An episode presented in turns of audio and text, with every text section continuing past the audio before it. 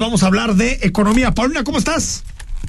Hola Enrique, contenta como siempre cada jueves de poder platicar con ustedes. Buenas noches y además de platicar de un tema que medio pincelamos en la semana pasada, el, el, tema de eh, pues esto del empleo y lo que ocurre en nuestro país, porque hemos platicado en reiteradas ocasiones como el pues el crecimiento económico no necesariamente ha sido eh, el ideal, como eh, pues la inflación pega y como otros muchos eh, factores o temas de la economía mexicana no caminan como debería ser, pero el empleo está ahí y está ahí en una en un ritmo bastante fuerte, sobre todo en 2022 vimos cómo se llegaron a números históricos y la, la realidad un poco pues va eh, en, en contrasentido, Sí. no, no necesariamente en contrasentido, pero hace un poco de ruido, ¿no? Sí. Ay, Hoy leí un artículo, no sé si pudiste verlo, si no te lo mando, Paulina, del Wall Street Journal que se llama Here's Why the Economy Seems Weird.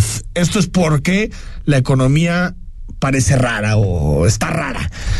Y, tiene que ver con esto, ¿no? Con lo que señalas, que es pues por un lado, todo el panorama que vemos, inflación, eh, eh, inestabilidad, guerras, pues parece que no es muy optimista, pero en el empleo nos está yendo bien. Ahora, me gustaría preguntarte, Paulina, ¿tiene que ver con que el empleo reacciona tarde frente a las cosas que están sucediendo?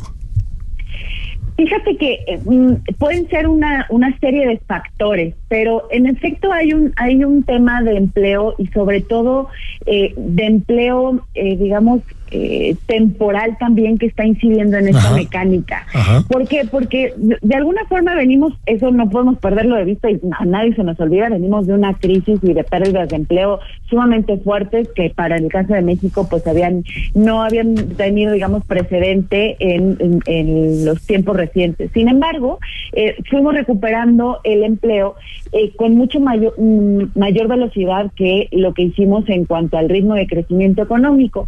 Eh, en ese sentido, creo que hay varios puntos que resaltar. De entrada, eh, si nosotros observamos la calidad del empleo Sí. formal que se fue generando, sobre todo el formal, eh, la realidad, hay que aceptar, es que no necesariamente tiene el nivel salarial que se busca.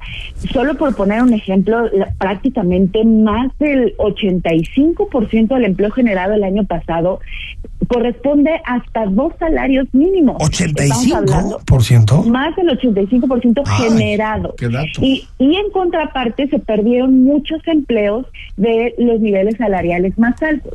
Luego entonces vemos una generación de empleo que en muchas ocasiones no necesariamente es para diferentes personas. Es decir, se va pagando, digamos, una persona que va, en- encuentra un empleo y termina hasta ahí, de- descansa un momento y luego vuelven a tomar otro empleo, es otra plaza generada. No quiere decir que siempre sea así, pero también observamos este fenómeno. Entonces tuvimos plazas generadas que también respondieron a este fenómeno. Pero adicional a, a ese tema, también tendríamos que ver lo que ocurre con la tasa de desempleo, que también está en mínimos históricos, Sí. estamos hablando de un 3%, pero a esto también tenemos que sumar que hay personas que eh, quieren trabajar y que no están necesariamente buscando trabajo, que es decir, que no pertenecen a la- en este momento Por a la eso no población están económicamente en la activa. tasa de desocupación, Exactamente. porque no lo están buscando. Exacto, y si lo sumamos, esto ya nos daría una tasa casi del 11%. Entonces, Ah. poco a poco este esta buena cifra va teniendo eh, otro sentido u otras aristas de donde eh, analizarlo. Y a esto también se suma la subocupación que va relacionado con lo que decía también hace un momento. La subocupación son personas que tienen la necesidad o que quieren trabajar más horas independiente a la jornada, digamos, eh, habitual que ya tienen. Entonces buscan otros trabajos.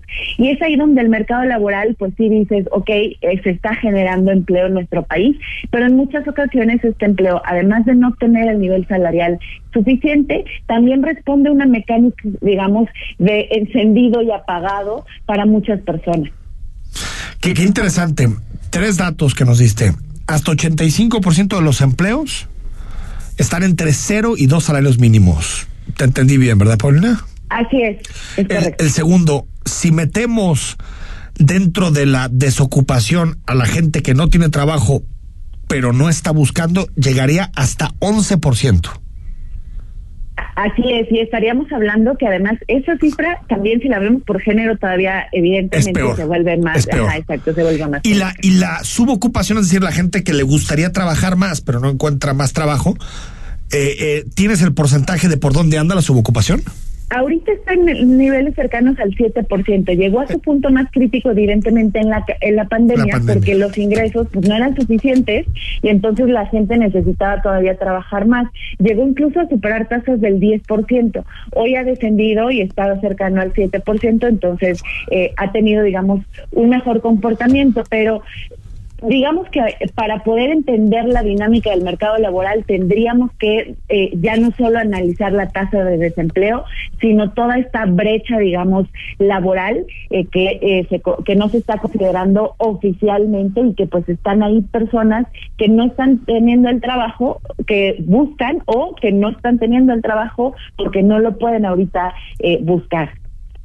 Pues ahí está. Muy buenos matices los que introduces. Paulina Contreras, analista económica y profesora de la Universidad Autónoma de Guadalajara. Un fuerte abrazo. Gracias, Enrique. Igualmente, buenas noches para todos. Qué buenos datos que siempre para uno se le puede poner en materia económica, ¿no? Muy interesante. Una